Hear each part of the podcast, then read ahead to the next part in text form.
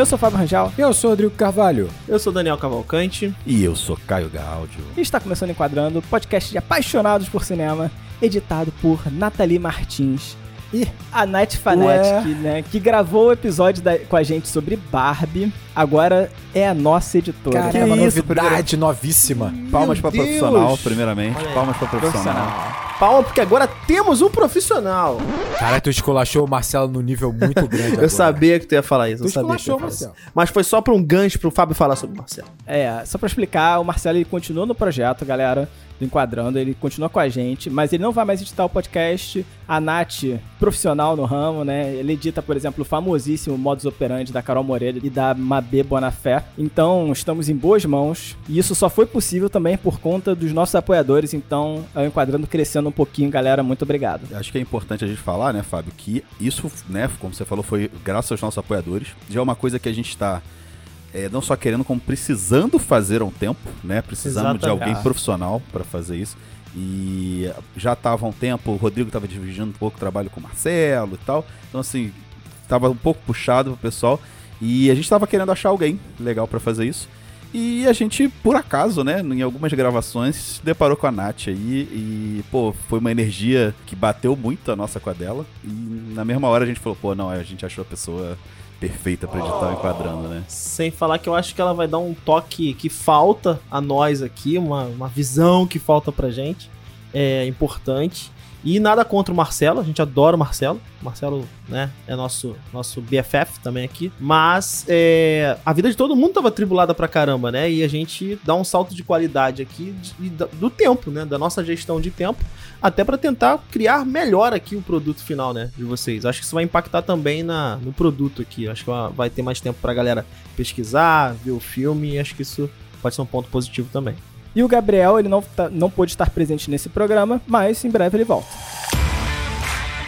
Hoje a gente vai falar sobre um filme que se tornou uma das franquias de sucesso no gênero de terror, né? A gente vai falar sobre Jogos Mortais, filme de 2004, dirigido por James Wan, um grande influente no gênero de terror. Né? Ele cria histórias de suspense, aterrorizantes, e acabou criando duas franquias muito poderosas no gênero, né? que é o próprio Jogos Mortais, que a gente vai falar hoje, mas também tem Invocação do Mal, que é uma franquia realmente, né, com um monte de spin-off, a Freira, Annabelle, realmente poderoso. Mas é bem legal, né, cara? A Invocação do Mal lá, um, dois, eu acho bem legal. São pegadas diferentes, né? O roteiro desse filme, né, é de autoria dele junto com o Leite Whannell, eu acredito que seja assim que se fala o nome dele, né? Leif, Leif Whannell. O Whannell, né, ele é ator, produtor e agora também diretor, né? Ele tá no filme aqui, no papel do Eden, que é um dos personagens que começam acorrentados aqui nesse filme, né? E pra quem não sabe, o James Wan, ele, ele nasceu na Malásia, né? Mas ele se mudou muito novo pra Austrália, onde lá ele conheceu o Whannell e eles começaram a trabalhar juntos, né? Então eles têm uma parceria de sucesso, sabe? Muito antiga, tanto na produção de Jogos Mortais como em outras produções também. E até tem uma franquia dos dois que gerou também muito sucesso, né? Que é Sobrenatural, né? É, de 2010, o filme, né? Que virou uma franquia também. É, o nome em inglês é Insidious. É, e, é, é importante falar também, o Enel é um cara multifacetado, né? Ele é ator, roteirista, né? E ele é diretor também, ele dirigiu um filme que, que é muito bem falado, né? Um, é um bom filme assistir. Não achei tudo quanto o pessoal fala, mas, mas é, um, é um bom filme, que é O Homem Invisível, de 2020. O Homem Invisível, né? É. Que é um bom filme, um filme Uhum. legal, que toca Recente. nos temas interessantes e, e bem filmado, assim, uma, uma boa direção dele. Pô, e a carreira do, do James Wan também é, tem muitos outros filmes, sabe? É Maligno. Ele, ele atua muito como produtor também, né? Na verdade, ele atua mais como produtor do que como diretor, né? Mas. É, e, e, assim, a impressão é que ele tem uma visão aí do comércio da coisa É, muito boa, ele né, cara? tem um feeling mercadológico que é impressionante. assim, cara, se você é pegar os, bizarro. os projetos que o cara se envolve são só lucratividade lá no, no high. É, Nossa, o primeiro longa do cara, né, cara? E assim, ele criou um monstro no cinema, no, no sentido. é, é, no bom sentido da coisa, né? Um- uma franquia enorme. É, com um excelente primeiro filme, né? Mas que abriu, assim. E, e ele continua eh, gerenciando essas franquias, né? Depois ele não trabalha mais diretamente na direção, né? E, e no roteiro, normalmente. Mas ele continua gerando. Então o cara tem um feeling mercadológico muito bom aí, né? Pô, realmente. E você vê que ele tem bagagem, né? Porque o Só, né? Só é o Jogos Mortais, né? Ele é um filme de terror, né? Mas ele tem muita influência, né? Ele tem, tem influência De cara, assim, eu me lembro de Massacre da Serra Elétrica, né? Do Toby Hopper, que é, é muito sujo, né? De baixo orçamento também. Mas, cara, tem, por exemplo, a influência de Seven também. Eu vejo muito Seven nesse filme aqui. Não, o James Wan ele fala em várias entrevistas que é, é claramente uma referência pra eles, assim, na construção de Jogos Mortais, né? Ele cita Suspiria também, né? Do Dario Argento, que nessa construção, né? De, desse mundinho aí dele. Aliás, pra mim, essa influência que ele vai trazer pra Jogos Mortais de Seven acaba alimentando o filme com coisas muito boas, mas também pra mim alimenta coisas problemáticas do filme exatamente porque ele ficou obcecado Ah, por é? isso, cara. Pra mim é. Caramba, que, que bom saber que você vai ter- trazer isso na sua pauta, Rodrigo. Porque muito da minha pauta aqui é sobre Seven também. Então tá bom. Então, Então tá então, fiquei, fiquei feliz que você vai, vai dialogar Vamos com isso. debater isso, sim. Vamos debater. E é uma saga, né? Tipo assim, esse, o ato deles tentarem começarem a tentar produzir esse filme com- e obter orçamento pra fazer Jogos Mortais já é uma saga por si só, né? Porque eles vão perambular pela Austrália tentando esse orçamento, tentando algum, alguma empresa, alguma coisa pra patrocinar esse filme, pra desenvolver esse filme e não conseguem, né? E aí eles basicamente recebem uma dica, assim, olha só, faz um curta pega o roteiro, junta com esses DVDs aí, faz, uns, faz umas cópias desse curta, vai pra Hollywood, que lá você vai ter mais chance de conseguir algum tipo de orçamento pra fazer esse filme. E é isso que eles fazem, né? Eles acabam conseguindo meio que um milhão de dólares, né, Pra fazer esse filme. É, eles fazem um curta da cena da Amanda, né, no caso, da armadilha de urso invertida, e é essa cena que eles vendem o, o filme, né, vendem a ideia do filme, vendem a, como o filme vai né, ter uma característica, a roupagem. É, na verdade eles até receberam algumas propostas boas, até maiores, mas eles bateram pé que não, que eles tinham que ser, continuar como diretores do, do filme e é, como ator também, né? Então eles fi- acabaram ficando nesse com com essa com esse orçamento aí de um milhão mesmo. É porque eles não aceitaram, e aí que eu falo também, que eu acho que ele tem um pouco dessa visão, ele não aceitou que outra pessoa dirigisse o filme. Né? Ele pegou a franquia pra ele mesmo e abraçou, né? O que é interessante, né? Porque eu acho que ele tem tanto uma visão tão, tão firme, sabe? Tão, tão sedimentada sobre o que esse filme tinha que ser, que ele quis manter, né, isso e, e, cara, comercialmente foi muito bom, né? Porque acabou gerando uma franquia bizarra, né? A gente vai ter agora o décimo filme, né? É, acho que tem um spin-off, ou, ou vai ter um spin-off aí no, no meio do caminho, mas em termos de, de dinheiro mesmo, a arrecadação é 100 vezes mais, né, do que o custo. São, fez 103 milhões de dólares no mundo inteiro. E mais do que isso, cria a franquia, né? Então, é uma mina de ouro, cara. e estabelece novamente o gênero, né, também, porque o gênero de terror, né, ele tava um pouco caído nessa época, né? Mas sabe qual é a parada também? Ele cria um, um gênero. Perdão, ele cria uma franquia que tem como característica básica, né, que tá no cerne dela, o baixo orçamento. Então, você pode ver que o Jogos Mortais 2, o 3, tem um orçamento um pouco maior, sabe? E arrecada a mesma coisa ou mais, né? Na verdade, eles arrecadaram sempre mais, né? Até o terceiro, pelo menos, eles arrecadaram sempre mais. Então, cara, é, é uma fórmula de, de, de sucesso é, capitalista muito forte, cara. Esse dinheiro todo também é, gera problemas, porque, por exemplo, o médico, né, que é o Gordon, Dr. Lawrence Gordon aqui no filme, que é o- interpretado pelo Cary Elwes, ele iria voltar pro terceiro filme, só que o ator não quis voltar pra, pra franquia porque rolou processo, porque parte do dinheiro, né, do salário dele, ele, ele receberia através da. Da Arrecadação? da arrecadação, né? E o filme estourou em arrecadação. Acho que ninguém imaginou que ele ia receber um cheque tão gordo. E dizem que ele não recebeu, ele entrou no processo e tal. E ele ia voltar pra franquia, mas. é, ele volta, mas ele volta pra franquia. Ele volta em Jogos Mortais o final. Ah, Ai, porra, gente, peraí, peraí que eu fui. Peraí, peraí. Caralho, o Aí corpo é, dele aparece no segundo filme lá, caído lá, morto, na, lá de fora. é fantasia, Rodrigo. O Não, cara tava é- morto tem filme sem que respirar. volta, tem filme que é antes, cara, é prequela, essas coisas. É, sei lá. Tá bom. Mas de qualquer forma, cara, eu já comentei isso em algum episódio que esse filme, ele foi um boom na época, né, 2004, só que ele também gerou uma, uma- trouxe uma ideia, né, de que o, existia um novo tipo de terror. Eu lembro que isso era discutido na época, né, um terror que agora era mais psicológico, que não tinha a tanta necessidade de uma perseguição, sabe, violenta, com alguém segurando uma faca, né, que isso seria, sei lá, menor, sabe, tipo essa comparação. E esse filme ficou muito marcado pra mim por conta dessa ideia, sabe? De que existiam dois tipos de terror. E na verdade eu acho, eu acho até hoje em dia, assim, tipo, um, a gente já falou várias vezes que isso não existe, né? Que, né, a gente falou por vários episódios de quadrinho que não existe isso, o neo-terror, pós-terror, essa coisa toda, né? Que eu lembro que esse filme ele acabou estabelecendo um pouco sobre o gênero, sabe? Tipo, que o terror ele tinha que ser mais psicológico, tinha que ser diferente. Cara, eu acho que teve uma discussão bem objetiva na época, na verdade um pouco mais uns anos depois, que começaram a debater a questão do subgênero da. Torture porn. É, a torture porn. Que é né? a, tortu é, a, é a pornografia de tortura, traduzindo assim. né? Exatamente. Até porque você tem que lembrar que nessa época você vai ter albergue também, que é logo ali um ano depois, alguma coisa nesse sentido, né? Uhum. Então, você tem esse contexto nesse momento, esse resgate desse tipo de terror e começa a debater essa questão do subgênero, né? Você tem o, o Hennick fazendo, fazendo violência gratuita também, que também tem essa pegada, né? É então, assim. É, o que eu acho interessante desse debate, primeiro, esses filmes não são os primeiros desse subgênero, né? E, Primeiro, se é um subgênero, né? Primeira discussão, né? Cara, eu- eu- assim, aí é um ponto interessante, claro. da- é, há, há do- há do- o que se debater.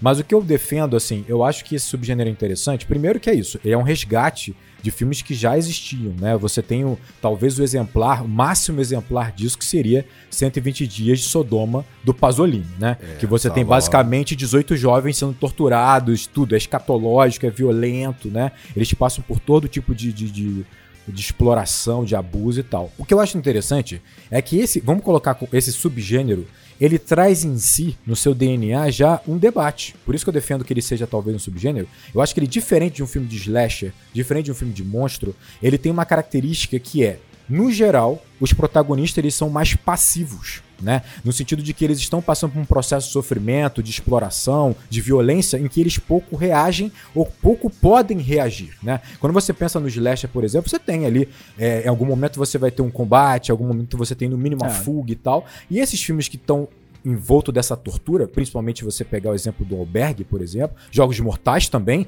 né? Você não o, o- o protagonista às vezes não sai nem vivo, né? Ele não consegue nem Aham. escapar. E aí, eu acho que isso já cria um- uma discussão natural do subgênero que é a, a condição do público de voyeur.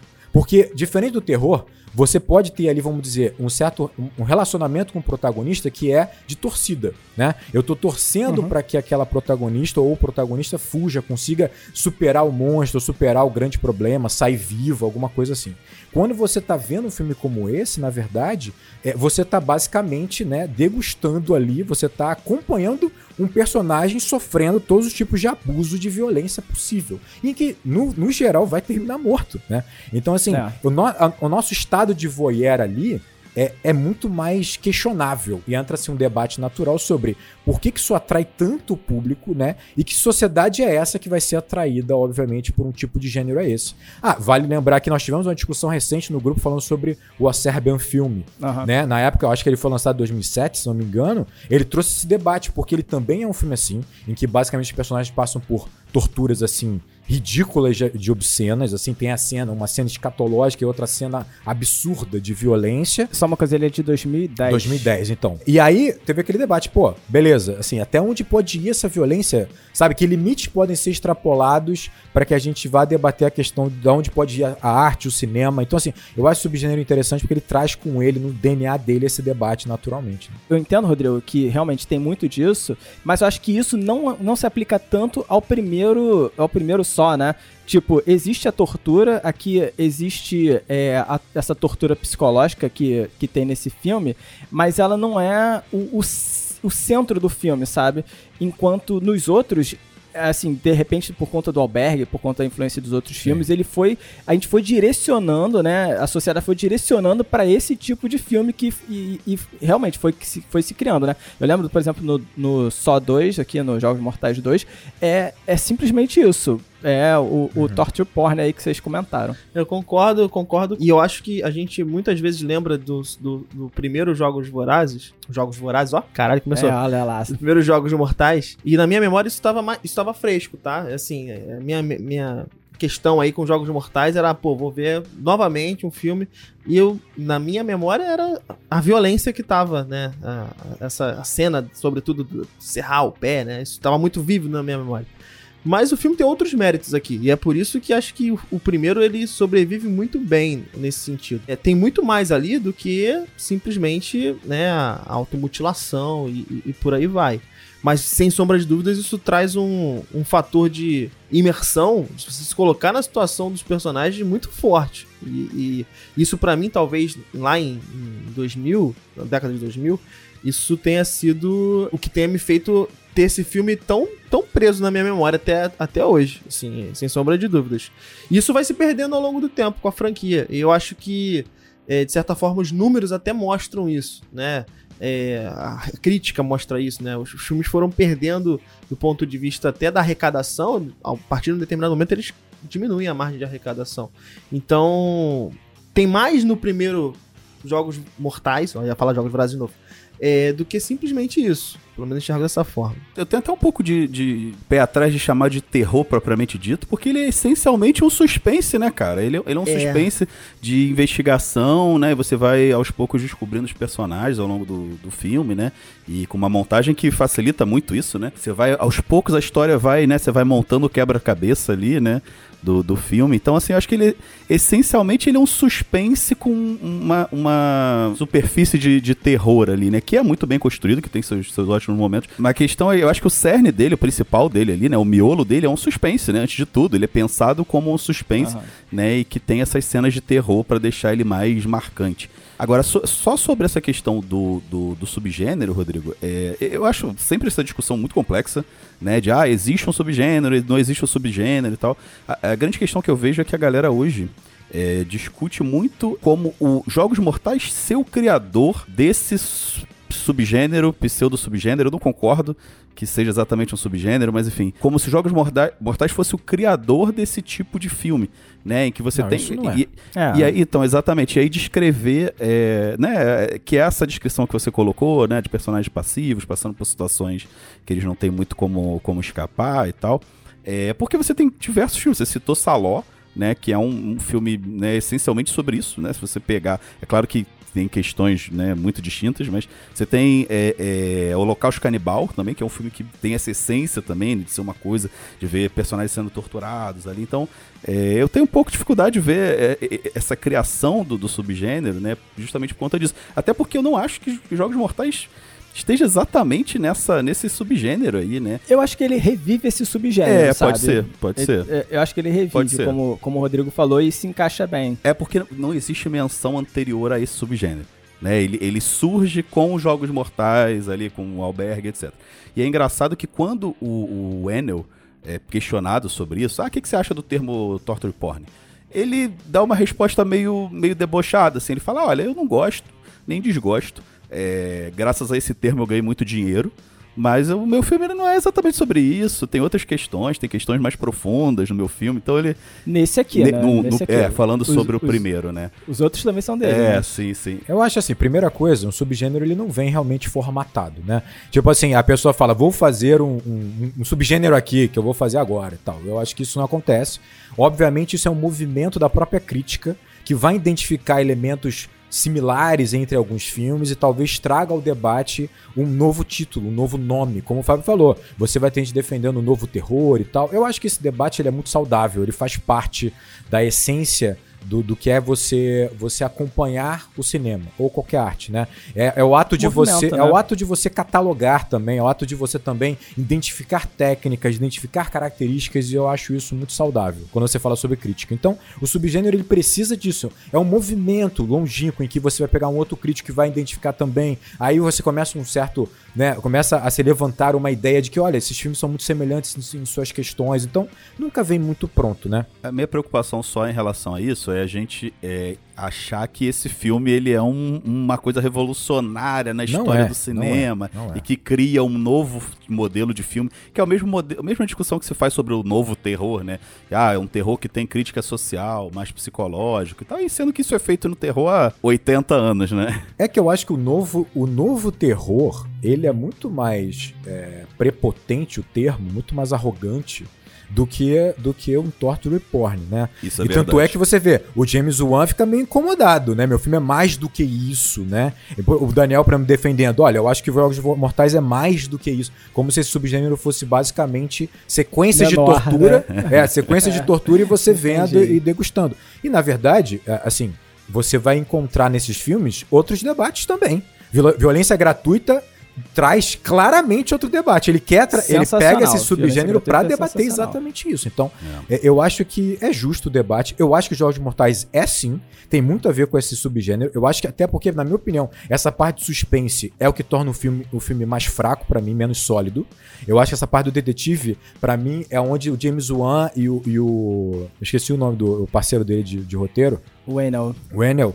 eles estão um pouco em conflito do para onde eles querem ir, onde eles querem chegar, e eles tornam essa história não tão forte como suspense, não tão forte como, como esse terror do banheiro ali no, no- enclausurado, né? Mas eu acho que eles têm elementos para trazer esse debate. Eu acho que foi bem interessante o debate na época. É que você tem nove filmes aí de jogos mortais, É, só isso com pesa. tortura. Isso É, pesa. Não sei quantos Mas uma albergue coisa é inegável. tem. Ele mostra todas as torturas das outras vítimas lá do Jigsaw e você percebe no final do filme que tudo estava sob controle de Jigsaw o tempo É. inteiro e eles não tinham chance nenhuma. Essa é a verdade. Ele, ele Sim, se sim. levanta e fala assim: a chave da sua corrente estava na banheira o tempo inteiro. Ah, legal. A água correu pro ralo, acabou a chance do cara. Acabou, amigão. Não, Rodrigo, ele tem um código de ética inquebrável. Ele Não tem, isso ele não. tem. É, ele é tem. verdade. Falaremos Vamos- sobre isso. Falaremos sobre isso.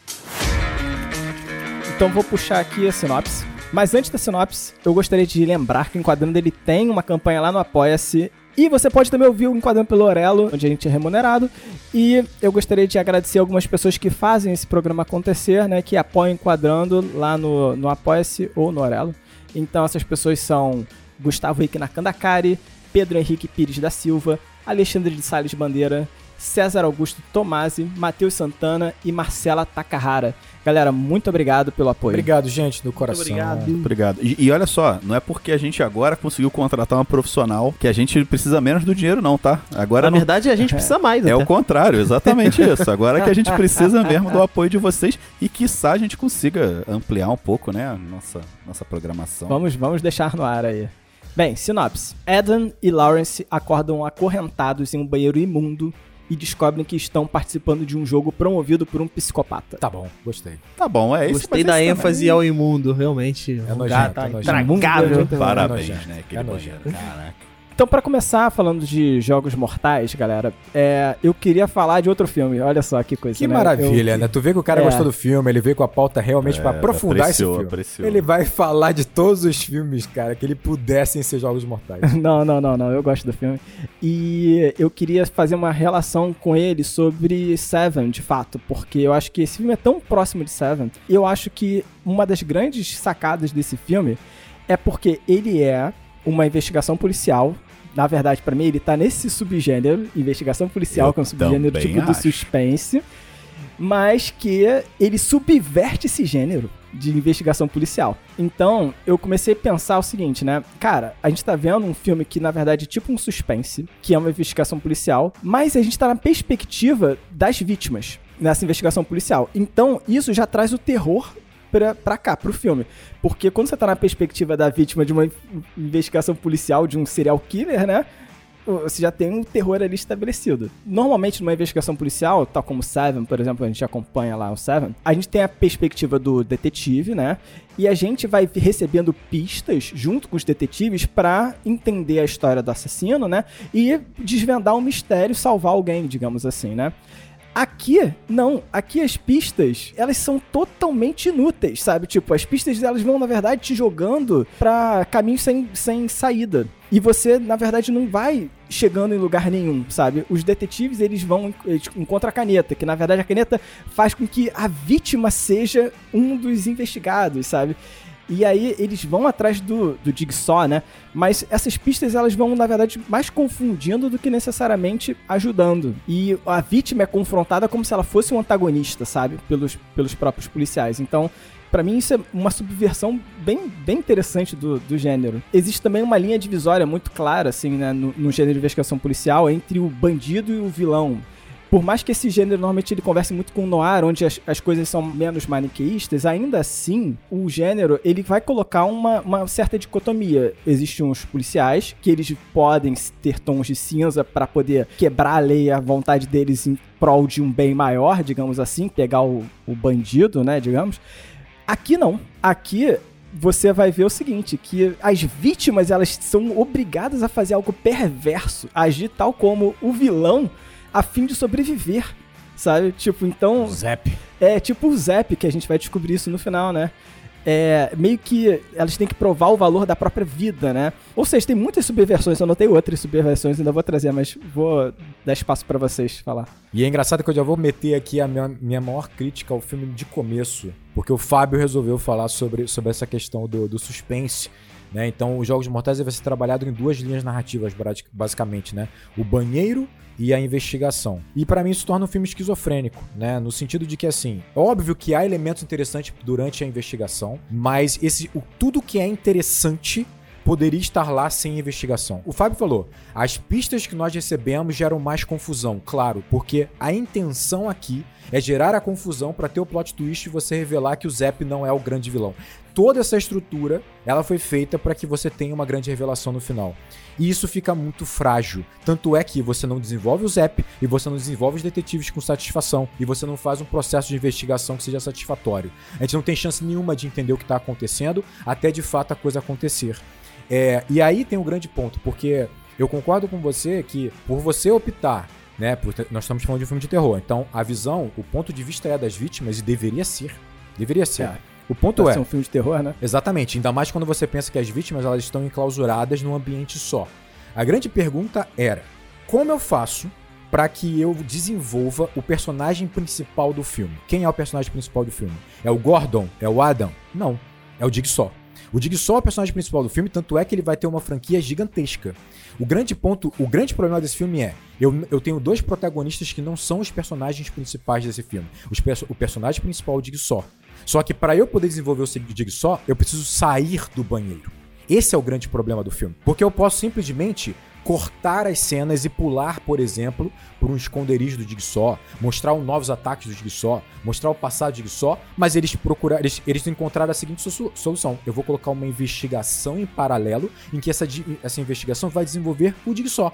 A função é essa, não é desenvolver o detetive, não é desenvolver em si o caso, é desenvolver o Jigsaw. Você vai entender a importância dele fora daquele banheiro, como ele já tá atacando, como ele ataca, como ele pensa, como, como ele, ele articula, né, para que você tenha todo um peso dentro do banheiro naqueles dois personagens, porque o Jigsaw é o grande personagem. Mas você não acha que nessa subversão, justamente é pra não desenvolver o assassino? Não, não, mas aí você fala desenvolver que sentido? Porque olha só, quando eles falam como diz, olha só, ele está desenvolvendo o mito do assassino, a importância O dele para a mito, sociedade. exatamente. Não- ele não tá desenvolvendo o personagem, mas sim o mito É, o em personagem. si. Como ele mata, tipo, como ele é criativo em matar, como ele é perigoso, porque isso faz com que o banheiro ganhe mais tensão.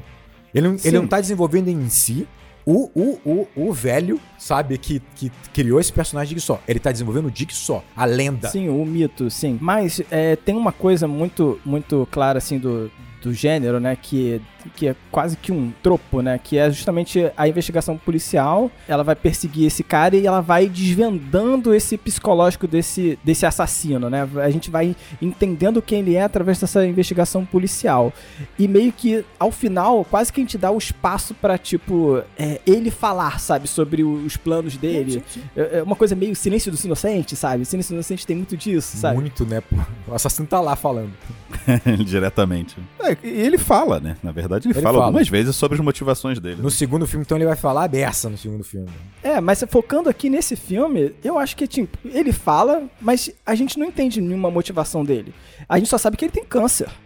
Que ele quer dar, ele quer mostrar o valor da vida, mas, tipo, pra mim ele, é- ele é um, um quadro em branco, esse digo só, sabe? Eu concordo com o Fábio. Concordo, mas não basta? Eu acho que a gente tá discutindo aqui a partir do momento em que a gente tem a noção do todo, e não na jornada do filme, com base ao o Jigsaw já construído enquanto personagem. E esse filme, desculpa, ele só constrói isso na última cena. Ele não constrói isso antes. A gente não tem a noção de quem é o Jigsaw antes da última cena. Então, assim, vocês estão trazendo uma discussão que ela não tá no primeiro filme, ela tá nos outros. Assim? E, Tá e eu tenho até dúvidas do quão contaminado a gente tá de conhecer Pelos o resto filmes, da franquia. exatamente, A gente tá Porque muito contaminado. Eu acho um, um personagem, assim, é, é- o desenvolvimento dele é muito raso. Mas o Rodrigo falou isso. O Rodrigo falou que o desenvolvimento é raso. Só que eu, eu discordei do- só de uma coisa. O personagem principal, sabe, do filme. Eu acho que não é o digo só. Pra mim, o personagem principal é o médico. É o Lawrence, sabe? O Jigsaw, ele é esse mito que tá permeando o filme todo e que a gente não sabe quem é e ele no final, ele termina realmente, Rodrigo, não construído. E para mim isso também é outra desconstrução desse gênero, sabe? De, de subgênero de investigação policial né? Que é você não, não entregar quem é esse assassino, as grandes motivações dele, a história dele, sabe? Tipo, a gente não sabe nada sobre quem ele é. E, e para mim também não parece que ele é o protagonista. Realmente o foco é muito no, no médico, né? E como vai desenvolvendo a história dele junto com, com, com outro personagem, realmente não, não, não me parece ser o foco do, do construir o Jigsaw. Talvez a palavra que eu tenho usado de protagonista, vocês tenham colocado como protagonista do arco dramático do filme. Não era bem isso que eu queria dizer. Eu quero dizer que ele é o ponto central focal desse filme. É, e, e quando eu digo isso, eu falo a lenda do Jigsaw. Eu não falo o, o, passado dele, quem ele é, qual doença ele teve. Eu digo a lenda Jigsaw, como ele atua, como ele impacta o mundo. Esse é o Jigsaw que nós estamos sendo apresentados. Ele é tão importante que ele vai terminar no filme como grande personagem é, é, do filme em si. Né? Não é à toa que ele é o único que sai vivo ali. E vocês falam assim: ah, ele não foi desenvolvido. A lenda dele se estabelecida nesse primeiro filme totalmente. E com, uma, e com uma cena só. Esse é o grande ponto. Porque quando o Fábio fala assim: ah, ao longo da investigação nós vamos compreendendo um pouco mais do que essa lenda, cara, é uma cena só.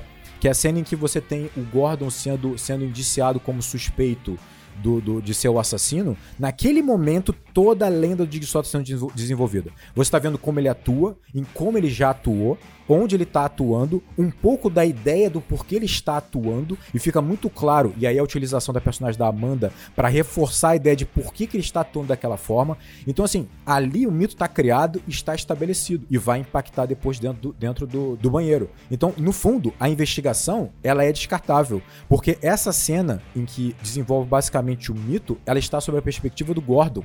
E poderia só ser isso. Não precisa ser o detetive em si. Ele vai até a delegacia, né, prestar depoimento, e ali você tem estabelecido todas as ferramentas para você, pra você desenvolver o um, um mito e acabou. Você não precisa de mais nada além. Eu não preciso mostrar o esconderijo dele, a perseguição. Você não precisa de mais nada disso. Muito melhor seria você desenvolver o Zep porque o Zep não tem espaço direito nesse filme, ele fica um tanto jogado. E se você tivesse um pouco mais de tempo dele, por exemplo, é, ele se relacionando com o doutor no hospital, ou pelo menos ele se movimentando como, entre aspas, o Dig só, seria melhor pra gente. Por quê?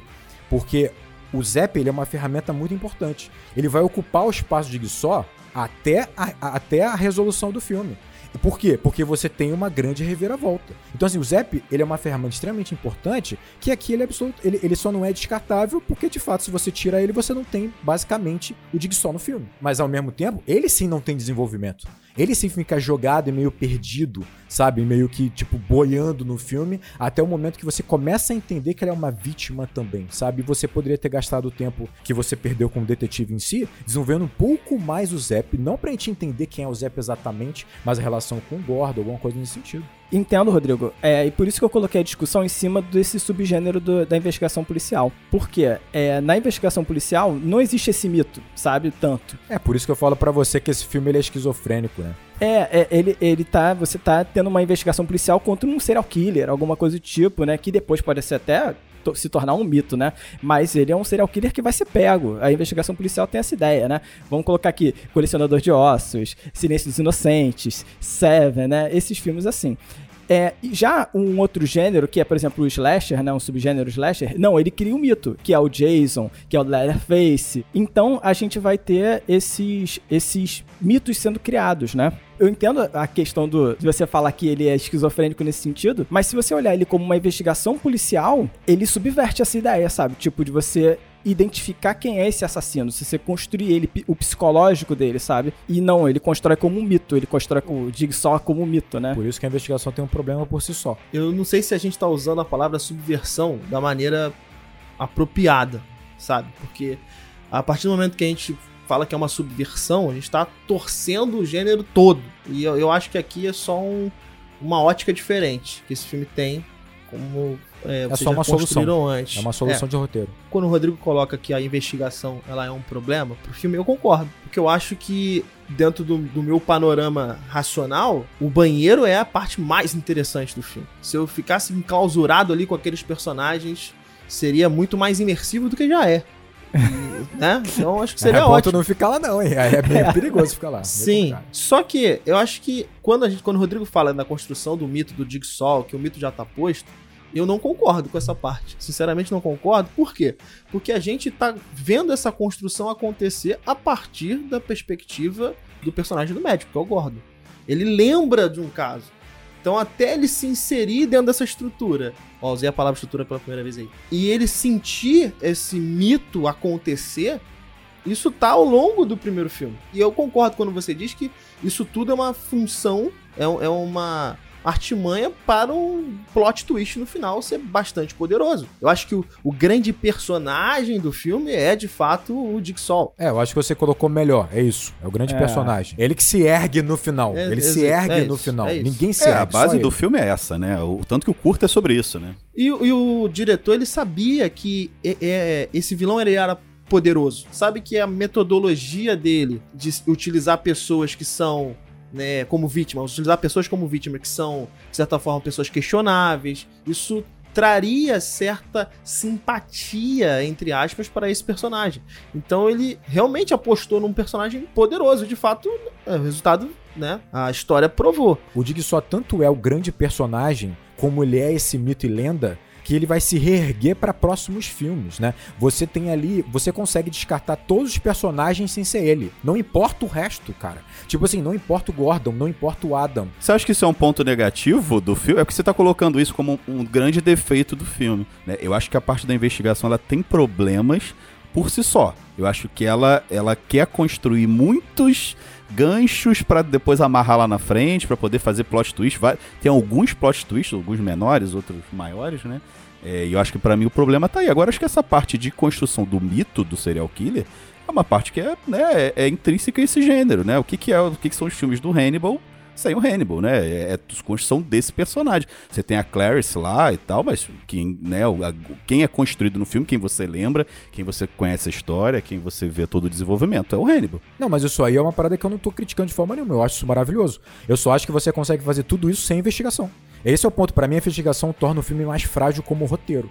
Porque é, é, o objetivo é o desenvolvimento do Jigsaw, e isso eu acho. E eles têm todas as soluções dentro do roteiro. Eles só se perdem quando eles se agarram à ideia de fazer os dois, de- dois detetives com inspiração, inspiração no Seven. Quando você sai pra investigação, você na verdade está desenvolvendo o Jigsaw. A função é essa, é pra você dar o plot twist do final, no sentido de que assim, a solução estava lá. Você coloca o subtexto do Gordon co- o Daniel até comentar, o, o Gordon ele ainda não tem toda uma relação com o mito do Jigsaw, ele tem. Ele foi acusado de ser o próprio Jigsaw. Né? Então, assim, a cena quando ele vai pra polícia lá prestar depoimento, cara, ela resolve todos os problemas. Ela sai do quarto de- do, do banheiro com uma forma bastante orgânica, em que o próprio personagem relembra esse flashback, traz esse flashback.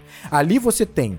É, em que o, o próprio o, o detetive tem tudo pra falar quem é o Digsol que eles estão investigando, porque eles estão falando com o médico achando que ele é o, assassino. Então você vai ter acesso a, a como ele matou o cara do arame, como ele matou o rapaz da vela, como ele matou a, ele- como ele tentou, né, a- o caso da Amanda. E no final, quando ele bota a própria Amanda na frente, interroga- vou interrogar a Amanda na frente dele pra tentar aqui arrancar uma reação dele, é tudo perfeito. O mito tá sendo desenvolvido de maneira perfeita e você pode não.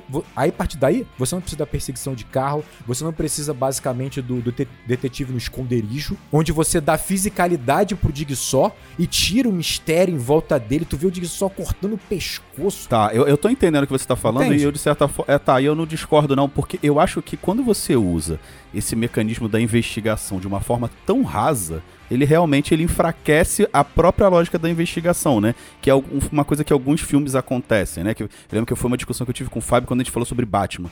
Que eu acho que a parte da, da investigação ali ela é tão rasa, pra mim ela enfraquece o filme e ela não tinha a menor necessidade. E aqui eu, eu concordo com você em relação a isso. Realmente, você tinha outras formas de apresentar e o filme trabalha o tempo todo com esses flashbacks e tal. É, não, eles E conseguem, tinha outras têm a formas solução, de, né? de- de- é, sim, sim, eu concordo. Tinha outras formas de apresentar, mas vocês estão colocando esse roteiro como se ele fosse o mais fechado do mundo. Eles não tinham condição de estruturar isso a partir só de flashback, gente. Porque, na boa, quando você fala assim, ah, o Gordon lembrou que ele foi acusado. Cara, eu acho isso horrível. Em um determinado momento ele lembra de uma parada. Depois é o, é o fotógrafo que vai lembrar de, um, de uma, alguma coisa. Isso é horrível. Isso, isso é terrível. É por isso que existe a investigação. Eles não conseguiram, no roteiro, isso o próprio diretor fala, eles não conseguiram resolver o filme só com uma locação. Mas olha só, você pode ter as outras locações. Eu só tirei pra você tirar o arco do, do- da investigação, Então, cara. É diferente. Eu, eu concordo com você que o arco da investigação ele é, é problemático. Eu acho que toda aquela cena, por exemplo, que o- eles vão ao hotel, os- o- eles descobrem onde o, o, o esconderijo do Jigsaw, ele- o parceiro dele horrível. morre. Aquilo é inútil. É, É inútil, inútil, é absolutamente tô inútil. É isso, é inútil, eu concordo com você. Só que os caras não conseguiram, através do roteiro, encontrar outra maneira de construir esse personagem que não fosse dessa forma. E eu concordo que é ruim. Isso, isso nós estamos num ponto comum, sabe? É ruim. Só que eu também acho que é terrível a, a, a estrutura da. Porra, lembrei de uma parada. Lembrei de como eu fui pego ontem. Cara, isso é ridículo também. Mas são duas coisas diferentes, né? Olha só. Uma coisa, a solução é perfeita. A solução pra mim é perfeita. O Gordon ter sido, tipo, acusado de ser o assassino, isso é um subtexto maravilhoso. Agora, como isso está colocado em palavras, aí, aí tudo bem. Aí é uma deficiência do, do- da parte de diálogo e desenvolvimento do subtexto. Agora, que o subtexto é, é maravilhoso e é uma solução perfeita e que pode trazer a cena da, da- da delegacia, é maravilhoso. Agora, como trouxe. Temos ponto comum aí. Perfeito, é isso. Mas é- acho que é justamente isso que eu tô falando da subversão da, inves- da investigação policial. Por quê? Ele coloca a investigação policial com um paralelo da investigação dos próprias vítimas. As vítimas estão ali, mas elas estão olhando as pistas de forma complexa. Tão complexa quanto detetives olhariam. Então você vai ouvir o rapaz tá, tá escutando o, o rádio, a- o rádio não, a fita, né? A gravação, e aí ele tá prestando atenção se tem alguma informação naquela gravação além do que tá ali na cara. Então todas as informações que eles estão trabalhando, eles estão trabalhando como se eles fossem detetives. Ótimo. Enquanto, enquanto os detetives eles estão sendo apresentados para só serem humilhados, sabe? Eles estão fazendo a investigação e eles são inúteis nessa investigação. Eles realmente não Mas- acrescentam. É porque Eles- não precisa. Então, mas eu acho que essa é a graça do filme, essa subversão de você pegar aqueles personagens que você tem clássico no cinema, que são os detetives, que são fodões, que investigam as pistas e, e vão chegando no assassino, né, no serial killer, e na verdade aqui eles estão fazendo sabe, nada. Eles estão tão no nível tão, tão próximo da vítima ou abaixo. E as vítimas que investigam, Eu até concordaria com você, mas eu acho que tem muitos problemas aí. tudo bem, pode ter problemas, mas eu acho que esse é o objetivo do filme, sabe? Mas então, mano, eu acho que na verdade é só uma solução que eles encontraram, como o Daniel falou, e que é uma solução pra trazer um problema de roteiro natural, que é sair do banheiro de uma forma natural, só que não funcionou. E aí o grande problema é o seguinte: você tem atrelado isso, um arco do detetive, teoricamente, porque ele, ele, ele, ele, ele sai da polícia, ele é expulso da polícia, mas ele se mantém na investigação. Olha o tempo que eu tô perdendo nisso por um cara que ficou obcecado.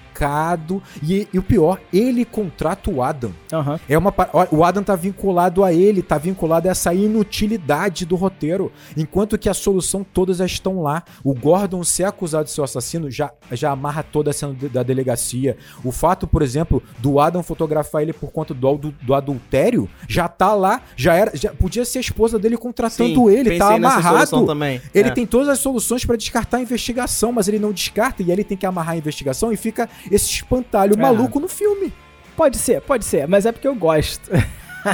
Se a investigação desenvolvesse o personagem do Zep, por exemplo, é a partir do- da foto que viram, né, do Zep na casa. Sa- Se, se houvesse alguma trama nesse sentido, é, seria uma cortina de fumaça mais interessante. É óbvio. Muito mais interessante. Exato, muito mais. exato, exato. Até porque você fica boa parte do tempo achando que o Zep é. Claro. o- Exato. o. Mas o, o que é engraçado é que eles parecem querer dar um duplo senso de urgência, né? Pra, pra tudo, né? Que você tá acompanhando a investigação, você acha que, que vai salvar, é aquela esperança. Eu não sei se foi uma forma que eles pensaram de tentar dar uma esperança a mais pra situação daquelas pessoas, mas realmente é. Vou dar um ritmo, né? Como você falou. Eu acho É, que talvez trabalhar é. o ritmo é mais fácil, é, sim. trabalhar. é, exatamente. É, o filme tem um ritmo muito bom. É, pensando um filme que faz isso e que eu- o, o- James Wan ele fala que uma das inspirações dele é o Cubo. O Cubo tem uma lógica Ah, parecida E ele, você não sabe absolutamente nada que tá acontecendo fora do cubo, né? E tem um pouco disso, você vendo o cubo, você não tem muita esperança que o pessoal vai conseguir sair dali, né? Porque é um mundo muito alienígena e tal. Então talvez tenha sido uma forma deles colocarem de que, olha, tem, eles estão no lugar Existe que é possível. vida lá fora, né? Existe É. vida lá fora, a esperança deles serem salvos vai acontecer a qualquer minuto, até que Pode não ser. acontece. Eu acho que sim, pode servir como essa função. Eu concordo com a sua crítica de que é fraco. É uma, é, é uma parte de investigação fraca, ainda mais fazendo referência a filmes tão bons nesse sentido, né? É, mas eu, eu, eu entendo que também tem um pouco dessa, desse senso de urgência. E, e para mim, é, acaba, apesar de ter problemas, ele acaba engrandecendo mais o filme do que, do que reduzindo, porque eu acho que é, ele dá um pouco desse outro lado é, investigativo que dá um, um- um- que, que é- acho que acaba fugindo um pouco desse, desse tom meramente terror do filme. Né, que, que é só a apreciação do pessoal sendo torturado ali e, e- e vendo as, as coisas mirabolantes que eles podem fazer, que é o que se pegou desse filme e fez das outras franquias. Apesar de ter investigação também, né, eu acho que você acaba tirando um pouco da essência desse, desse lado mais investigativo que é interessante no filme também. Ele te dá, ele te mantém engajado no filme, né? Mantém, mantém. E só uma coisa também, a investigação ela gera uma expectativa de justiça no filme, sabe? Uma expectativa de que é, alguma coisa vai acontecer que vai resolver aquela situação. Bem lembrado. Esse filme ele também vai subverter isso, porque o Lawrence e o Adam, eles no final eles conseguem trabalhar juntos e eles vencem, né, aquele aquele desafio, digamos assim, né? Eles conseguem vencer, né? Que vai dar essa expectativa de justiça também, né? E a gente vai descobrir que o Zep também é uma vítima. Eu acho que também isso acaba, acaba sabe, tipo, indo encontro novamente essa ideia do, do gênero, sabe? Do investigação Não, policial, eu- sabe? Uma coisa é inegável. Eu acho que vocês tocaram num ponto que é importante sim. Eu acho que a questão de você trabalhar o ritmo era muito difícil. Assim, aí, aí é- esse é o ponto, né? Você trabalhar o, o banheiro e você só sair do banheiro por conta de você desenvolver um pouco o Zep e você desenvolver a questão da delegacia, tu tem que ser gênio pra fazer esse roteiro ter ritmo. Realmente não é fácil. Aí vai ser muito mais complexo, o diálogo vai ter que ser muito mais aprofundado. Tanto é que eles, eles usam muito pouco esse subtexto. Eles sugerem o subtexto. Tipo assim, você, pô, isso é genial. Você tem dois caras presos no banheiro em que um foi acusado de ser o próprio, o próprio assassino e o outro fotografava o cara da frente. Isso é genial, mas é muito pouco explorado no texto deles. Falta competência nesse aspecto, isso é inegável.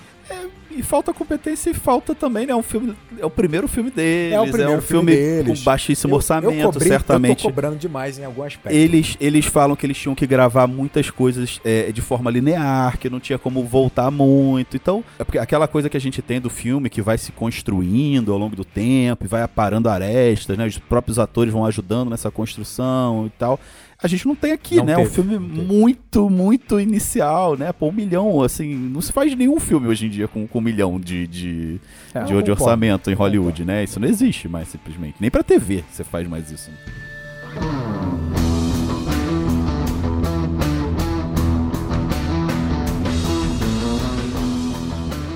Você tem um dos melhores vilões, e pra mim, digo só um dos melhores vilões. Ele, ele, ele, ele consegue ser poderoso num ponto, porque se você compara, comparar ele, por exemplo, com o Serial Killer em Seven, eles têm uma questão moral, eles têm uma questão cristã ali que tá muito clara. Obviamente em Seven é mais claro isso, né? Em, Seven, ele basicamente ele é um representante de Deus aqui que veio punir uma sociedade que tá praticamente corrompida e que sempre cede aos sete, aos sete pecados capitais. Beleza. Aqui também é uma questão moral. O Jigsaw, basicamente, ele julga, né? Se você está lidando com a dádiva da sua vida de uma maneira satisfatória ou não. Só que um- isso já é interessante, isso é inegável. Mas aí tem um ponto que o Daniel falou que eu concordo muito. Ele gera uma, uma conexão com a nossa máxima hipocrisia, que é o seguinte. Todos nós fazemos esses julgamentos do tipo, pô, o cara tem aquilo e não valoriza. O cara tem uma vida assim, assim, assado e não valoriza. E aí entra num aspecto, né, cara, que assim, ele, na verdade, ele quer transformar a pessoa. Né? Ele quer dar um novo significado para a vida dessa pessoa. Tanto é que, no, num filme futuro, quando a Amanda faz uma armadilha que não tem saída, ele pune a Amanda. Porque tem que ter saída, porque na cabeça dele é um processo de transformação. Então, assim, isso é um significado e uma força motriz para um vilão que é espetacular. A gente mencionou em Corpo Fechado, que, aliás, episódio 57, olha aí. Olha, Que olha isso, aí. olha aí. apre- pô. E que, cara, a gente falou muito sobre o Glass, né? O Glass é um ótimo vilão com grande. Tem que, um grande vilão tem que ter um bom ponto de vista, tem que fazer sentido, ele tem que ter uma lógica interna muito coerente, e o Dig só tem. O Dig só tem. Ele é um baita vilão. Ele é um baita vilão. Sinceramente, eu parei em Jogos Mortais 3. Mas é muito interessante porque esse personagem se constrói no primeiro filme e até pelo menos o terceiro filme, você tá vendo ainda é, a atuação dele e tendo em vista que temos muitas continuações, esse personagem é forte o suficiente ou se mostrou forte o suficiente para que ele tenha deixado, entre aspas, um, um legado, né? O modo operante dele influenciou de fato esse universo do, do- dos Jogos Vorazes, né? Então, Mortais. Jogos Vorazes, caralho! dos Jogos Óbvio, Mortais. né? Que É- Everton. Que não deixa de ser um jogo voraz. Não. Só pode. No segundo é um jogo Só voraz. Tem numa um, casa é. ali, só pode sair um. É isso mesmo. Mas eu acho que isso realmente. é, é, os caras estão extraindo realmente o suco do personagem que é realmente muito interessante, cara. E, e é isso. Esse julgamento aí a gente faz o tempo inteiro com todos os personagens mesmo, né? Pra mim, a, a genialidade do James Wan dirigindo, ela sobressai nesses momentos dos flashbacks. É, são as cenas de perseguição do Jigsaw com, com o médico, do Jigsaw com, com o cara. Pra mim, cara, essas cenas são muito boas. Elas estão muito acima do resto do filme, assim.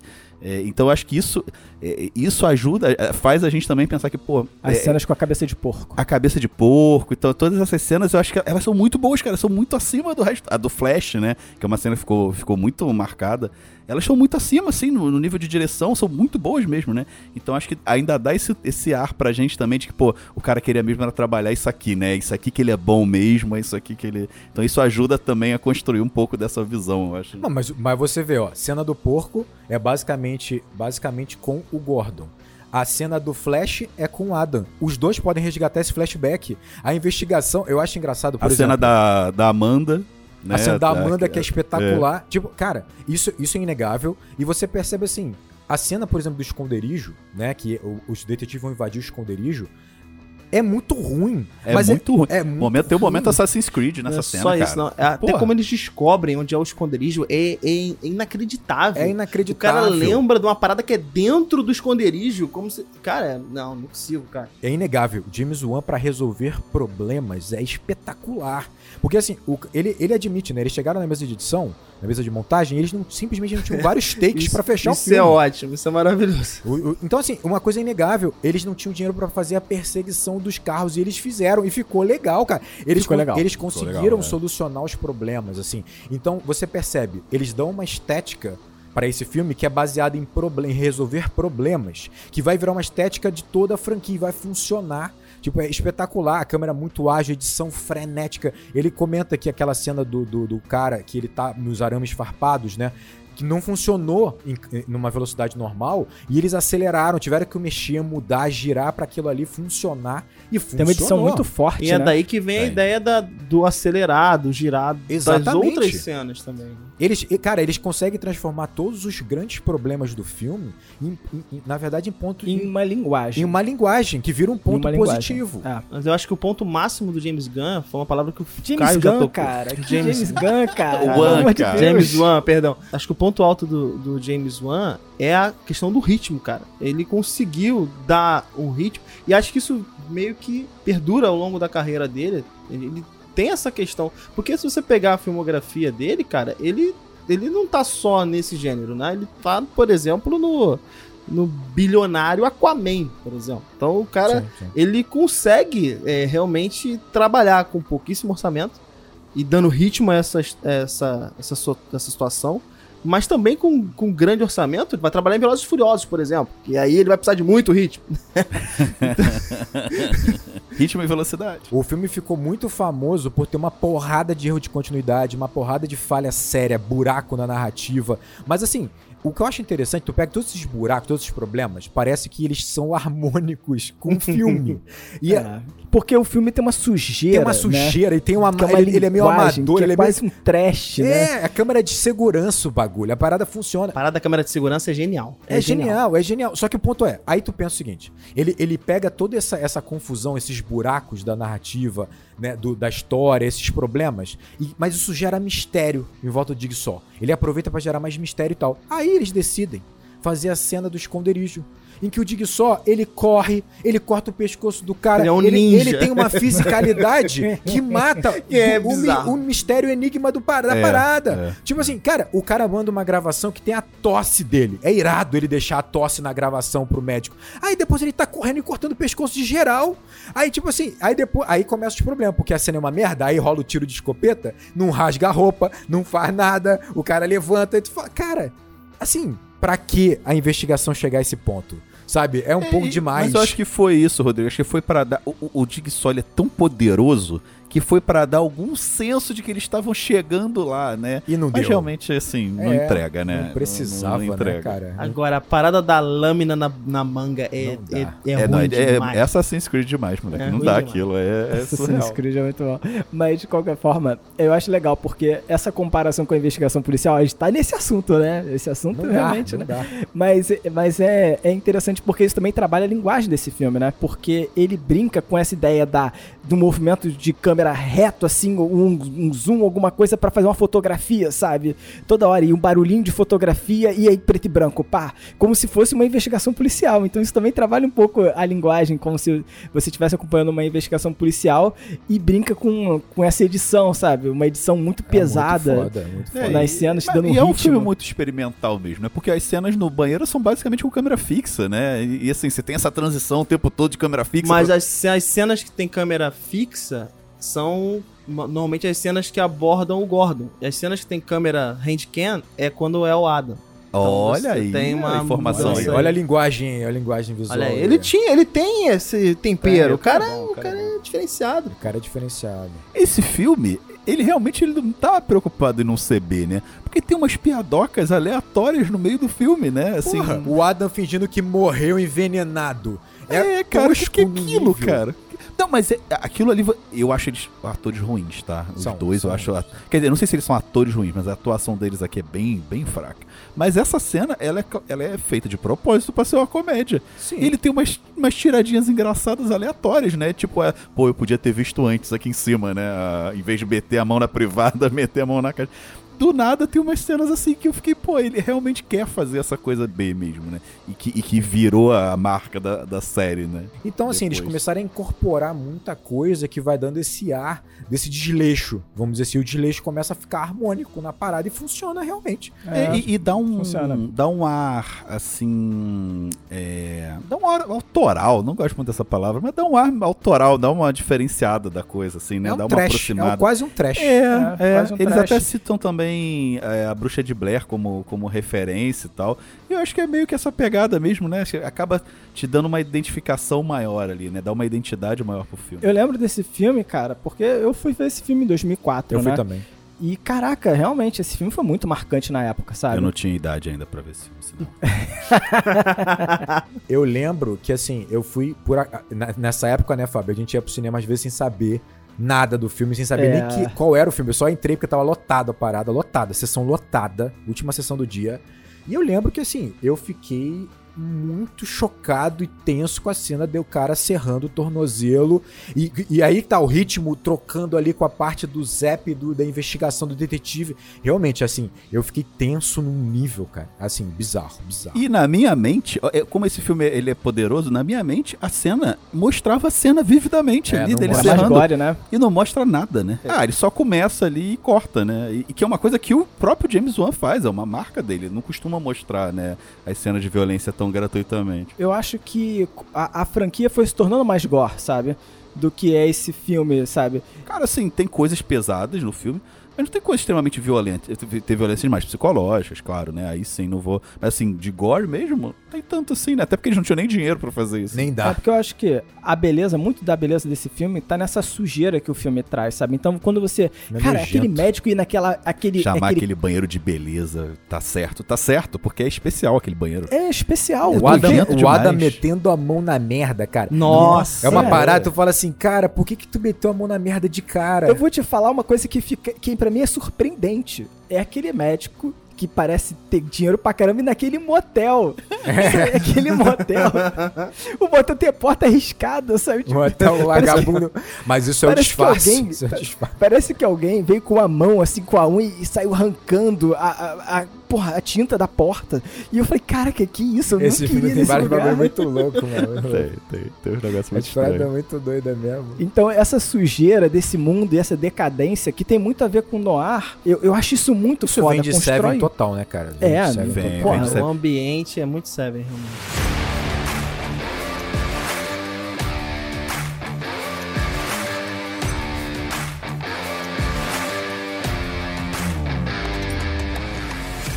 Tem uma coisa especial na construção desse mundo, é, até conversando um pouco com o Rodrigo falou, é, na construção do próprio Jigsaw, tem uma pessoa que se simpatiza pelo Jigsaw, né? Uma vítima que se simpatiza pelo Jigsaw. Isso não é novo, obviamente, né, no cinema, mas não é uma coisa tão comum de você ver nesse tipo de filme, né? E aquela cena da Amanda é muito interessante pra construir esse mundo, né? Que ela, você vê que ela tá, ele tá cativando as pessoas, você, né? Isso é uma coisa que é trabalhada depois, não fica claro aqui isso, né? Depois ela vira ajudante dele, enfim. Mas é, é, é muito interessante ver isso, né? Porque a fala final dela é essa, né? Ah, não, ele me ajudou. No final das contas. Isso, isso reforça. Tipo uma de síndrome de Estocolmo, né? Ah, Tudo bem que, assim, a missão dela pra ela se salvar, talvez, comparada com os dos outros, seja mais soft. Porque, pô, ela não precisa Ah, se... o Daniel, Nossa, eu achei isso? Tenso demais a dela. O cara Não, tava vivo. não. O cara tava vivo. Não. O amante Não. dela, o amor da vida dela, sei lá. Não, era um desconhecido. amor da vida dela, o último caso dela, Fábio. cara. Porra, É, o último um- amor da vida dela, pô. O cara não desita nem 10 segundos pra enfiar o bisturi no peito, no peito do cara, pô. O Fábio sempre se relacionou com muito amor. Não, e é maneiro porque isso constrói muito a moral dele e dá muita credibilidade pra essa moral dele, né? De salvação pelo sofrimento, né? Que é uma lógica, né, muito comum na sociedade. Absolutamente né? comum. Que tá Absolutamente incutida na- no, dentro ali, principalmente do, do cristianismo, outras religiões, outras filosofias também trabalham isso, mas é uma lógica que tá muito incutida ali, né? E, e eu acho legal é, é, ele ser esse vilão, né, que é, é, é como o pessoal falava, ah, o Thanos, eu entendo muito o Thanos. Tem muita gente que acho que entende também o, Jigsaw e concorda Isso com é ele. justamente isso, né, cara? Se tem um monte de gente que acha que bandido bom é bandido morto, tu imagina o deleite em ver né, esses de sol 1, 2, 3, 4, 5 até o infinito, cara. Não, não é- eu vou te falar que não é nem deleite. Ele vai achar assim, ó, agora é a chance do rapaz ali de conseguir ter uma vida agora mais digna. Só precisa enfiar uma faca no tirar uma chave e tá atrás do olho dele, porra. É só isso. É exato, é exato. É só isso, é só isso. E eu já ouvi isso, eu já ouvi isso de pessoas, de pessoas religiosas. Um colega de trabalho há um tempo atrás. Tinha, advogado é um negócio, meu Deus do céu. É, ele, ele, é, ele era. é, ele era pastor, não lembro agora qual, de qual denominação, e ele falou isso pra mim, né? Eu sou agnóstico e conversava muito com ele, de, de forma muito respeitosa. Cada um tem sua fé, enfim, é, cada um acredita na- nas coisas que, que né, servem pra pra você. É, e ele falou um dia conversando, né? A gente sempre conversou muito. Ele um dia falou isso pra mim, Caio. Você um dia vai acreditar em Deus, porque um dia você vai passar por tanta dor que você não vai ter outra pessoa pra recorrer. E isso ficou muito marcado. Na hora eu falei, falei, pô, que isso mesmo? Você tá querendo que eu, que eu sofra, Sofra. que eu passe por todas as, piores dores do mundo pra poder acreditar em Deus? Ele, não, é porque é a forma que a gente tem de encontrar Deus. E, e eu achei muito curioso isso, né? Porque ele é um vilão que, é, ao mesmo tempo, é, é muito atual, né? Ele Da acelera gente. o percurso. O Dig só só acelera o percurso. Você não tem que sofrer a vida inteira, você sofre uma noite e já encontra. É, é, exato. Ele, corta o caminho, né? Muito interessante você ter falado isso, Caio, porque quando tem justamente a passagem da Amanda, dela, né, tendo que se salvar, na parede tem um versículo que fala justamente sobre isso. O Dig só ele é um representante. Isso aí é óbvio que ele tem uma questão moral, porque quando ele, ele questiona o fato de que você não está sendo digno da, da, da vida que você recebeu, você recebeu de quem?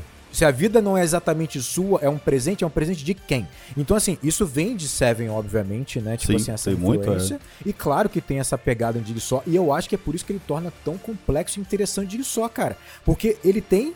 Cara, ele tem. Virou. Olha só, o Dig só virou. Virou linha publicitária de marketing digital. Transformar a pessoa, cara. Tipo assim, tudo agora. Qualquer produto é pra transformar. Qualquer experiência é pra transformar. Qualquer serviço é, pra transformar. Entendeu? é. Qualquer experiência que você faz nessas imersões aí desses coach é pra transformar. E tem suas bizarrices. E às vezes você tem que andar, no, andar na, na brasa, tem que né? andar na brasa. Tem que andar na brasa. Tem que andar na brasa. O Dig só fez mais do que um subgênero. O Dig só fez uma escola de coach aí pra frente aí é muito louco. E, e a gente até conversou bastante sobre isso no Enquadrando 52, lá Olha, de Sinais. Olha aí, caraca. Que isso? Vou, pera aí que eu vou Caraca, procurar tamo- um enquadrando aqui pra, pra É. referenciar também. Pera aí. Lá no Enquadrando de Sinais a gente até conversou bastante sobre isso, né? Sobre a necessidade daquele personagem. Necessidade ou não, né? Que, enfim, a gente debateu lá. Do personagem passar por tudo que ele passou pra poder renovar a sua fé. E é esse o discurso do Dick Só, né? Você passa por isso aí. Eu não tenho o direito de escolher, né? Porque ele é um paciente terminal que dura eternamente, né? A doença mais lenta da, da história, mas tudo bem. É um paciente terminal. Então, a, a mim, eu não tenho direito de escolher se eu quero minha vida ou não. Mas você tem esse direito e você não tá usando esse direito. Exatamente. E, e, assim, é, é curioso até ter uma certa glorificação disso, porque ele faz isso com um personagem suicida. E assim, é, é, incutir essa, essa questão moral, e eu acho até um pouco preocupante essa cena, que ela é uma cena né, que não tem muita. Não é, é feita uma avaliação muito clara, uma moral, repreensão dessa cena, mas ele fala isso, né? Ele faz um discurso isso pra um personagem suicida. Né, tem um personagem suicida que ele fala assim: ah, você não tá aproveitando a vida que. Inclusive, acho que é o cara do, do, do arame farpado, né? É, ele fala: ah, você não tá aproveitando, eu quero ver quanto você quer ou não. Não é arame farpado, é um arame cheio de, de navalhas, né? É, então é até, um- é até uma coisa que eu acho que envelheceu meio, meio mal nesse filme, assim. Não sei se, se, se é colocado Ah, da e, melhor e aí você pega, ó, o, o- o Gordon é, é- é de adultério, luxúria.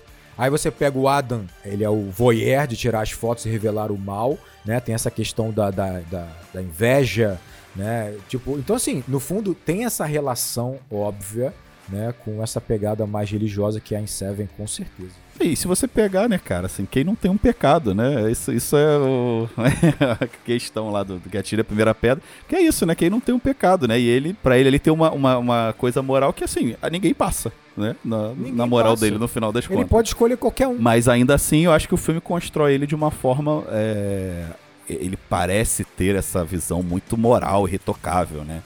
E pra mim, esse é o grande problema desse filme, né? Coloca o telespectador tanto na perspectiva do grande personagem do filme, que é o Jigsaw, mas também na perspectiva do clausurado, do, do cara que tá passando pelo jogo, porque ele também, você vai enxergar ali certos desvios que você pode ter também, você pode ter tido, enfim. Você com- começa a se posicionar e isso te dá uma relação aí de troca com o filme muito forte, cara. Eu acho que esse primeiro filme, pelo menos dos que eu me lembro, dos que eu vi, dos três primeiros, ele foi o que me causou mais é, identificação, assim, de memória. ele é o Tem- melhor, do, ele é, o melhor. Dos é, três primeiros, ele é o melhor. Que seja, de fato. Eu acho que a identificação do público com esse filme, você se envolve muito com esse filme, em vários aspectos, né? O primeiro que, de fato, como você é, você é jogado nesse, nesse banheiro, né, sem você conhecer os dois personagens, sem entender o que está acontecendo, você vai começar a vasculhar pistas exa- exatamente como o- o- os dois prisioneiros ali. Isso já é um primeiro momento. Você já se sente meio participando daquilo, né? O que, que tá acontecendo, né? Quando você começa a desconfiar que há pistas, você começa a vasculhar tudo, né? Você olha a chave indo pelo ralo e fala que essa chave vai ter alguma importância, caramba, tal.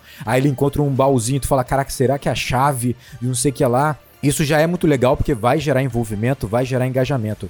Mas eu acho que tem um ponto também de você começar a tentar também compreender quem são esses dois personagens. E o filme te dá tempo, uma certa confusão, para usar todo o nosso preconceito pra gente enxergar quem são esses personagens. E quando você lembra que o filme é de 2004, isso fica mais forte, né?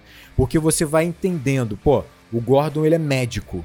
Então a gente começa a construir na nossa cabeça que provavelmente ele é o protagonista e provavelmente ele é o personagem confiável, né? Ele é um cara bem sucedido, que tem uma família linda, blá blá blá, e ele tem muito a perder. Quem tem muito a perder, no geral, vai ser vítima na nossa pré-concepção. E quando você começa a olhar o Adam, é o contrário, né? Ele é desleixado, ele, ele é de uma classe mais baixa, né? Você começa, pô, esse cara não tem muito a perder, provavelmente ele não é vítima, sabe? Ele pode não ser o vilão em si, porque ele talvez não tivesse compostura pra isso, mas ele pode ser um ajudante, ele pode fazer parte desse plano. E aí você vai entendendo uma parada que talvez o filme vai tocar sem intenção, mas traz um debate interessante.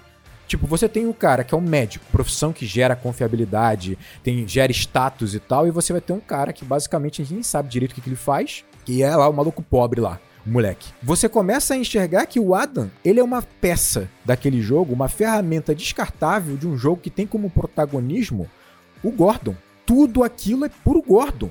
É pra transformação do Gordon. O Adam, ele é uma ferramenta, uma pecinha descartável. Isso não deixa de ser um certo resumo da ópera da nossa sociedade, né, cara? Tipo assim, em que você tem as classes mais baixas, basicamente, elas são peças, ferramentas descartáveis.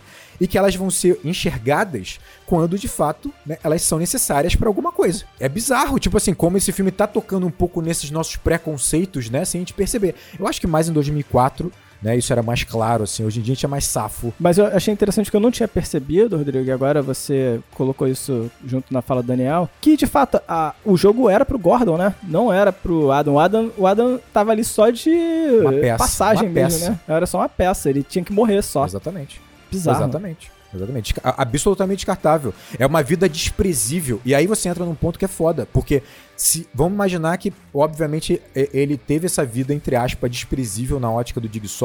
Porque os caminhos da vida dele tiraram muito das escolhas que ele pôde ter, muitas oportunidades que ele pôde ter. Ele fala: eu fotografo, eu fotografo pra, pra, pra comer. Ele pode ter começado com uma visão artística de fotógrafo, não sei o que lá, e foi caindo numa, numa miséria complicada né? Eu também não tô querendo fazer julgamento do trabalho do cara. Mas veja só, é, a- talvez essa falta de oportunidade dele gera nele uma vida em que o Dig só e muitas pessoas vão encarar como miserável, descartável, a ponto de fazer para ele dele só servir como peça de um jogo pra um cara de um, de um status maior. O pedágio tá pago agora, né? A gente já pagou o pedágio moral aqui, né? O pedágio, nosso pedágio ideológico foi pago aqui Já- nessa já fala do, pago, do já Rodrigo. foi. né? Já foi, já foi. É, É, isso aí, é verdade. Essa crítica, de certa forma, ela vai estar presente também, ao que me recordo, nos outros filmes. É, mas aqui ela tá de maneira muito subliminar, né? Ela- Eu não sei nem se é uma É, crítica, não né? é, não é. É, não é nem uma crítica, né? Eu acho que é mais um reflexo da sociedade. é um problema do filme, né? É, até porque, é, esse é um dos, talvez um, um dos muitos é, furos, né, dessa história. Porque, em teoria, o Adam também precisa ter tido uma- um, um- um crime ou, ou um comportamento que, né, fosse absolutamente deplorável para ele participar do jogo, né? E ao que me recordo, não é o caso, né? É, não é o, o, o comportamento dele, não é o desviante, não, ele, é, não ele- é esse. Ele lucra com o mal das pessoas. Exato, exatamente. Mas o que é isso se não o direito? O advogado também lucra com o mal das pessoas. A gente tem um exemplo aqui. Isso é verdade, isso é verdade. E convenhamos também que o grande crime lá do, do Gordon foi ter traído a esposa e tratar mal os pacientes, né? Esse é o grande motivo, que, por isso que ele... ele e, e nem é tratar mal, né? Ser frio com os pacientes, né? Eu, a régua moral do Digson Caio, vamos ser franco, na verdade, o Dig só ficou puto que ele tratou mal ele, o Dig só. Exato, exato. Me tratou mal, me tratou mal.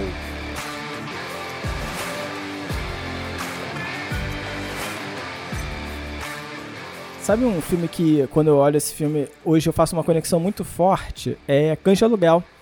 Por conta da, da, da estrutura da ideia de, ah, você tá num ambiente com esses personagens, ah, o grande lance do filme é a interação entre eles e, no caso, no de Aluguel, identificar quem é o traidor, né? Aqui, identificar, sabe, tipo, qual é a solução desse mistério. E aí você vai tendo os flashbacks que vai construindo esses personagens, né? Que vai, que Bem vai melhor trazendo... resolvido, obviamente. Não, é, não, tudo bem. De aluguel Não, é. calma aí, é- né? De Aluguel é é, foda. é- é muito foda, né? Mas, mas o que eu tô falando, assim, em termos de estrutura do filme, me lembra muito. É um ambiente só, né? Vai criando a tensão. Eu acho que isso. Esse é um ponto interessante, porque eu acho o subtexto desses dois personagens, do Gordo e do Adam, espetacular, né?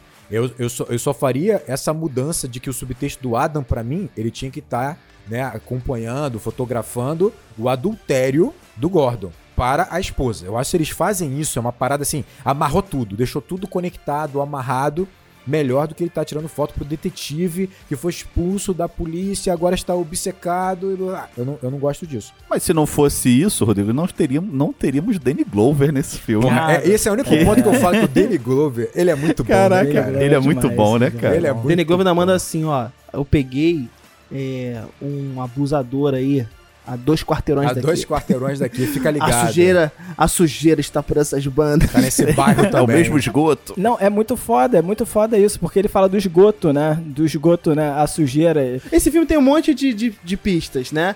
Por exemplo, o Jigsaw, ele tá com a caneta do, do médico durante a cena em que ele aparece no início, né? Então depois, quando você vê a caneta que tava na cena do crime, se você for muito atento e tal. Mas, porra, ninguém vê isso, né? Pelo amor de Deus. O que é engraçado, né? Porque deveria ser alguém ligado ao médico nessa investigação policial. Realmente tá muito falha.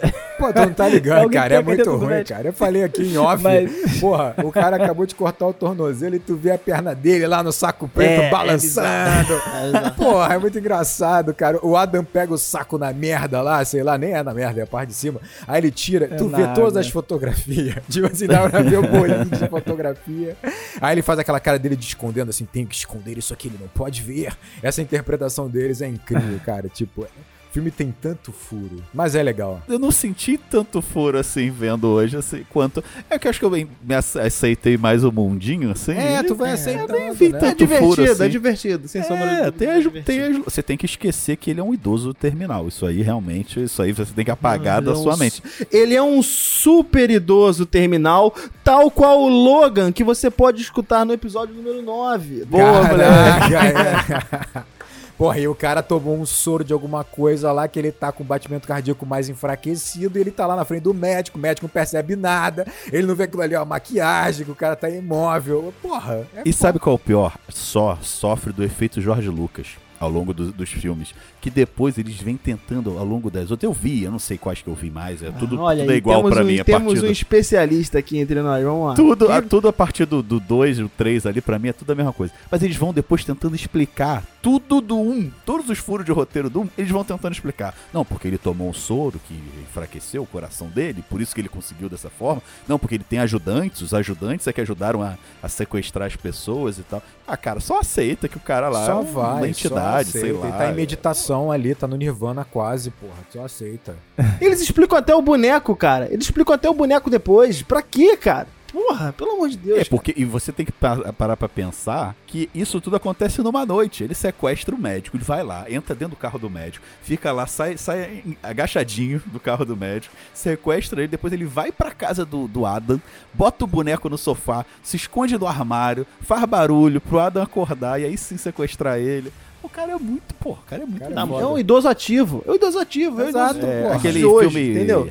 é, Red, é, aposentados e perigosos, sei lá como é que eu sou. Realmente, realmente. Caraca, olha. Então, galera, muito obrigado por ouvir esse programa até aqui. Mas, de qualquer forma, Jogos Mortais é um filme que marcou, né? Então, ele marcou o cinema. Ele marcou o cinema. Ele definiu um, um subgênero aí que depois foi ganhando força, né? Com o Alberg, com os outros, né? Serbian Film, que o Rodrigo falou, né? Acabou definindo esse subgênero e vale a pena a gente falar dele, né? Deu reconhecimento pra um diretor muito bom. O James Wan, né? É. Eu quero ver se nossos ouvintes eles realmente aceitaram que a gente abriu mão de grandes clássicos para falar sobre jogos mortais. Vamos ver se a galera vai concordar com isso aí. É porque vai sair o 10, Rodrigo. Vai sair o Tá 10 ligado? e vai Não, bombar o números, 10. Rodrigo, 10 vai números. bombar.